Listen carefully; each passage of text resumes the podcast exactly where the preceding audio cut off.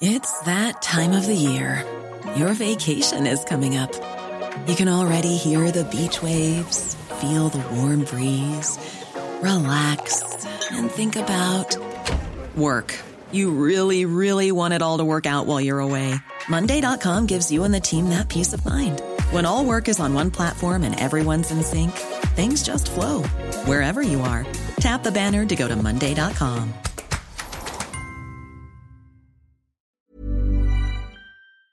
Y es por eso que el día de hoy, pues tenemos a la secretaria de la Función Pública, Irma Heréndira Sandoval, a quien le agradezco que nos haya tomado la llamada para el dedo en la llaga. Muy buenas tardes, secretaria. Hola Adrianita, buenas tardes, buenas tardes a ti y a tu auditorio, a todo el mundo, muchas gracias. Ay, gracias secretaria, pues sabemos que presentó el segundo informe en materia de, de, corrupción y de todo lo que está haciendo la Secretaría de la Función Pública. Y es muy importante, ¿nos podría decir cuáles son los puntos más importantes en los que se ha avanzado en combate a la corrupción en estos dos años?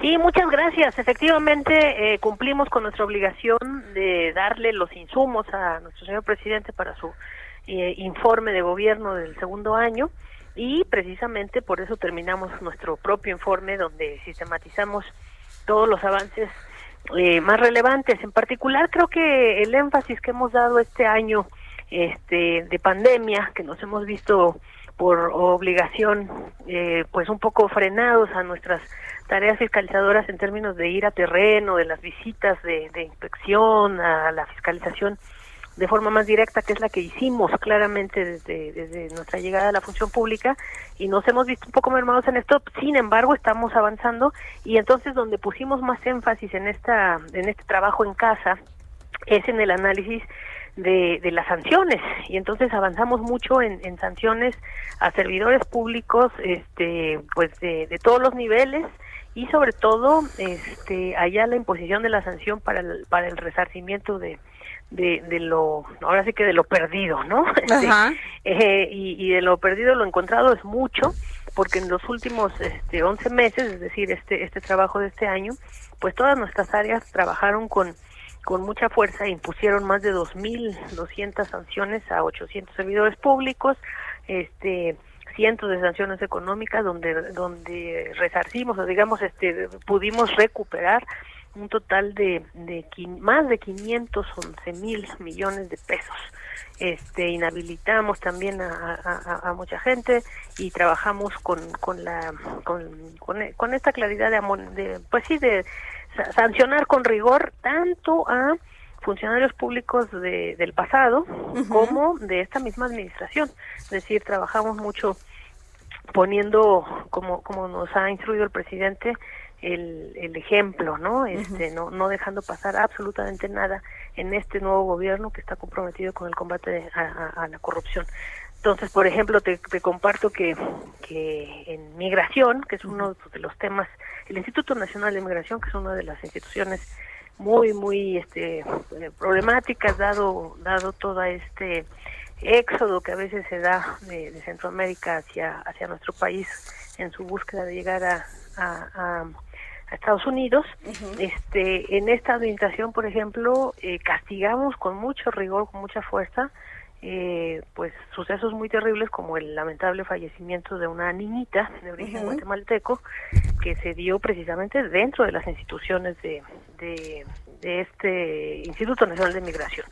Entonces, este, hicimos una investigación rápida y y obviamente separamos al, servidor público, a los servidores públicos involucrados y, e inhabilitamos a, a, los responsables en términos institucionales. Este es un caso muy emblemático que me gustaría compartir contigo, pero así este, trabajamos obviamente dentro de la pandemia para castigar a quienes no cumplieron con este principio básico ético de no de no lucrar con la pandemia de de vender más caro de lo necesario de vender más de comprar por parte de los funcionarios públicos este, cosas que no eran necesarias. Uh -huh. Entonces, eh, en, en, esto, en esto, como sabes, también trabajamos y sancionamos.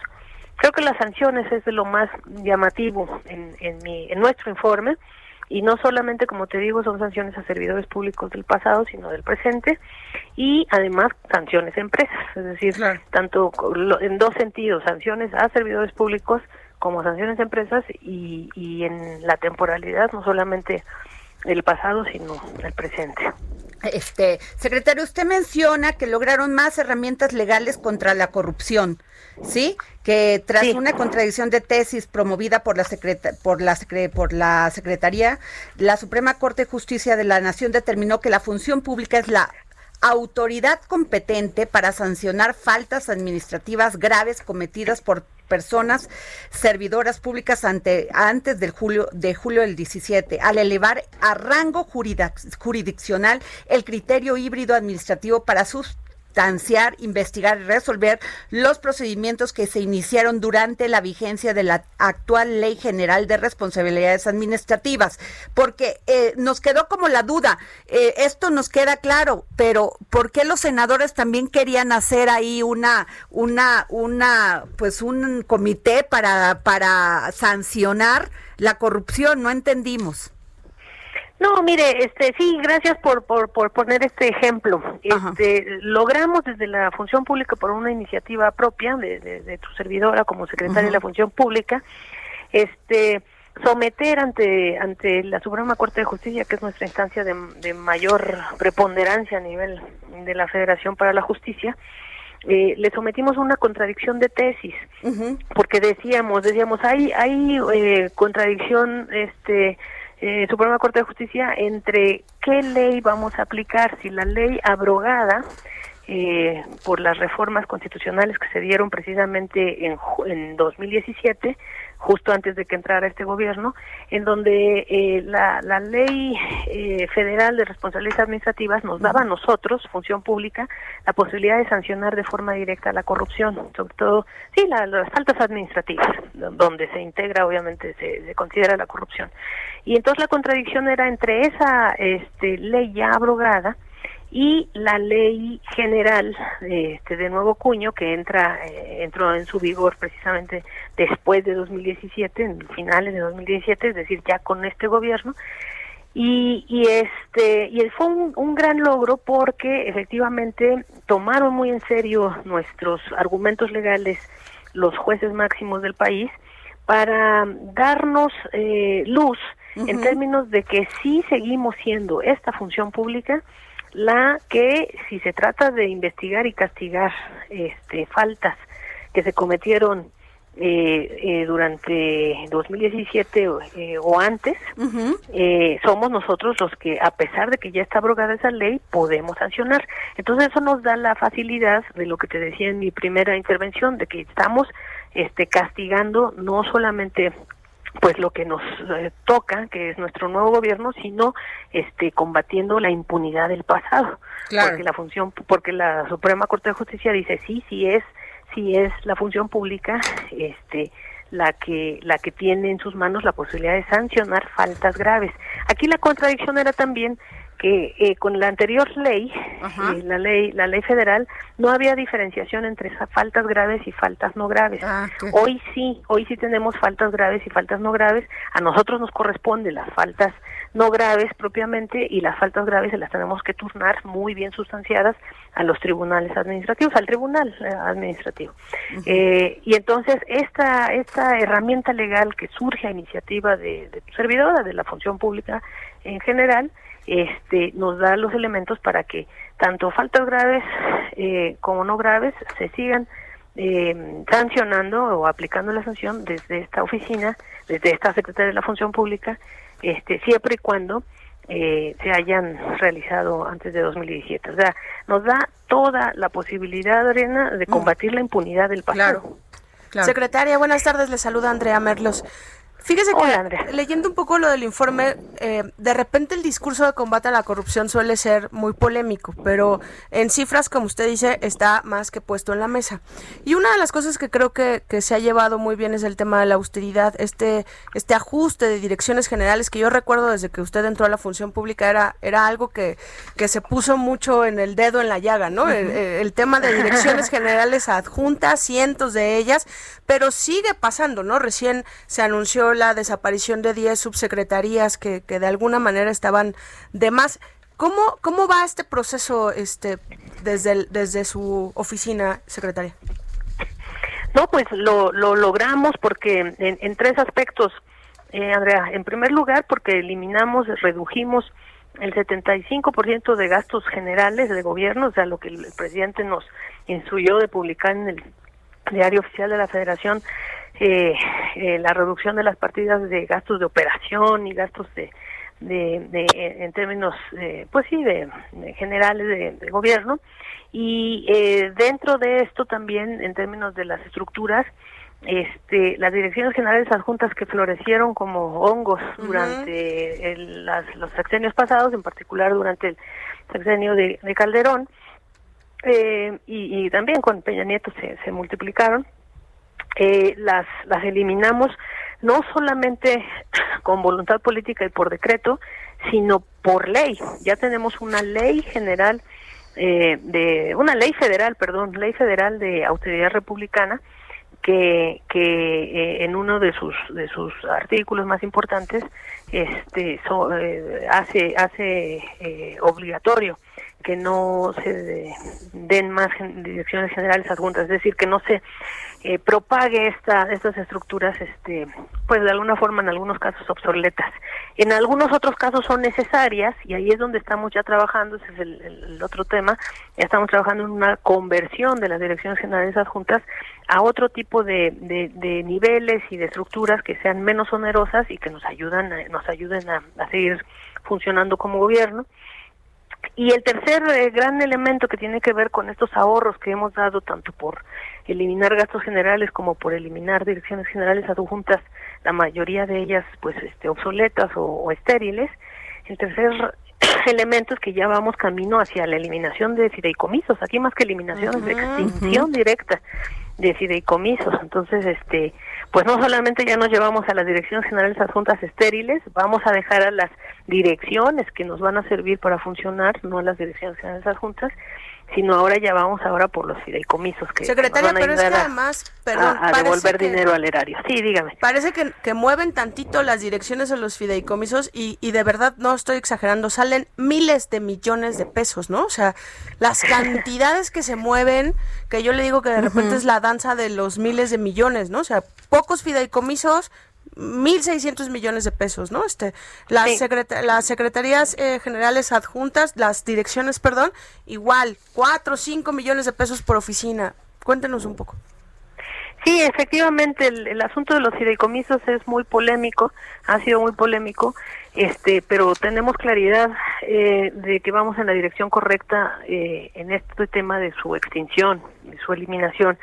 ¿Por qué? Por tres cosas. La primera es que los fideicomisos son figuras que no son naturales al derecho al derecho público administrativo. O sea, nosotros tenemos este en el derecho público administrativo diversas figuras que nos pueden servir para para rendir cuentas, para dar transparencia, para operar. El fideicomiso, como saben ustedes, es simple y básicamente un contrato. Un contrato que de hecho tiene que estar sujeto a una institución fiduciaria, es decir, a un banco, a una casa de bolsa, a un entonces viene del derecho privado, del derecho mercantil.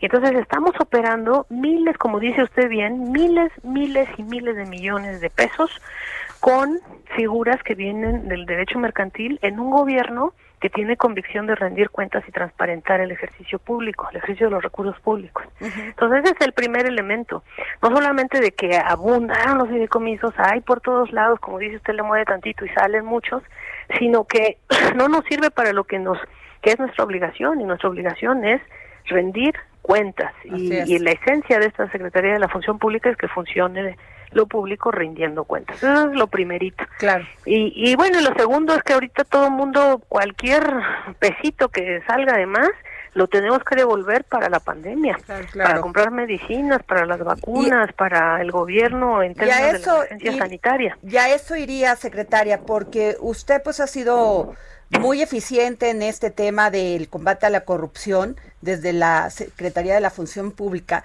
pero en el tema, por ejemplo, este que se nos que se nos viene encima, que es el tema electoral, ¿no? Donde pues se bailan los recursos para arriba y para abajo y más en los estados, porque yo entiendo que usted está cuidando el tema federal y lo está haciendo muy bien con estas cifras que nos da y usted incluso declaró que la corrupción y el fraude electoral ya se tipifican de, en nuestro código penal como delitos que merecen cárcel y tenemos una cita histórica con la democracia y todos seguramente estaremos a la altura de este momento histórico para que no haya defraudación de los recursos ni de la voluntad popular. Sí, pero ¿qué va a pasar con los estados? Porque los gobernadores siguen manejando el dinero, del dinero en lo oscurito. Muchos de ellos, incluso platicábamos con usted hace meses y nos decía que había muchísimo, eh, muchísimo dinero que todavía pues ni, no se veía claro dónde estaba, que se les había otorgado para obra pública.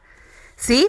Y, y, y seguimos en ese esquema porque ¿quién los fiscaliza a ellos? Claro. No, mire, este, efectivamente tenemos mucha claridad aquí en la función pública de que esto de, la corrupción y que no usan el dinero para las campañas políticas, porque eso siempre pasa. En efecto, en efecto, Adriana, ese es el meollo del asunto. Este, la corrupción no es un asunto tradicional de una mordidita aquí al viene viene, una mordidita allá a un trámite. La corrupción no puede ser vista a partir de mordiditas discretas, sino de sino de engranajes estructurales que ayudan a, objetivos de defraudación muy grande, muy muy grande, como fue el caso de Pemex, como fue el caso de de nuestra industria este, eh, económica, es decir, las, las defraudaciones verdaderas de la corrupción tienen una, una, un vínculo directo con la con una suerte de doble doble traición o doble defraudación la defraudación financiera y de recursos económicos y hacendarios, que es clara, pero esa, la cara de la, la otra cara de la moneda es la defraudación de la voluntad popular. Exacto. ¿Por qué?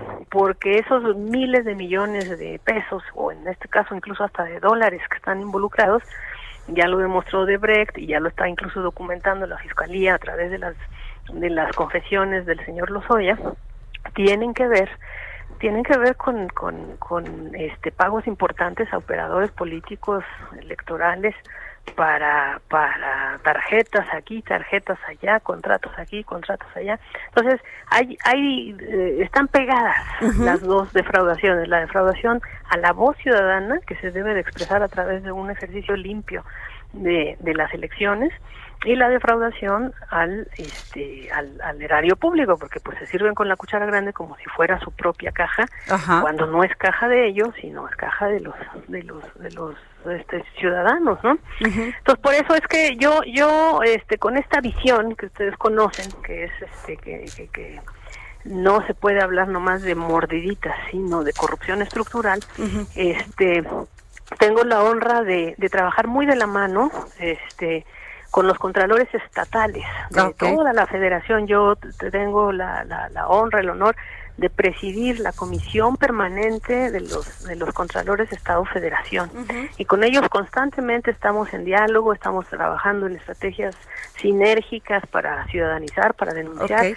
Tenemos estrategias de, de denuncia protegida, este y yo creo que, que vamos a dar buenos resultados. Es, es la aspiración de todos, ¿no? No apostar por lo negativo, sino sacar buenos resultados, pero obviamente ese, ese, esos buenos resultados sí tienen que venir de que les quede claro a todos, todos, que sí vamos a estar con los ojos muy abiertos para que no haya abusos este, en términos del corporativismo, el clientelismo, la defraudación en los procesos electorales. Y ah. aquí va la, aquí va el, como dicen, sobre aviso, no hay, este, no hay engaño, engaño, y no solamente digamos para los ciudadanos que vendan su voto o los, funcionarios que los quieran comprar, sino para las instituciones electorales que no quieran este observar estas cosas. Secretaria, pues no sabe, ya nos viene la guillotina. Muchísimas gracias de veras por habernos tomado la llamada. Sabemos que está muy ocupada, si no la seguiríamos teniendo en la línea, pero este muchísimas gracias por darnos esta entrevista para el dedo en la llaga. Gracias a Irma Heréndira Sandoval, secretaria de la Función Pública. Gracias. Gracias. Gracias Adriana, gracias Andrea, estoy a sus órdenes. Even on a budget, quality is non-negotiable. That's why Quince is the place to score high-end essentials at 50 to 80% less than similar brands. Get your hands on buttery soft cashmere sweaters from just 60 bucks, Italian leather jackets, and so much more. And the best part about Quince, they exclusively partner with factories committed to safe, ethical, and responsible manufacturing. Elevate your style without the elevated price tag with Quince. Go to quince.com slash upgrade for free shipping and 365-day returns.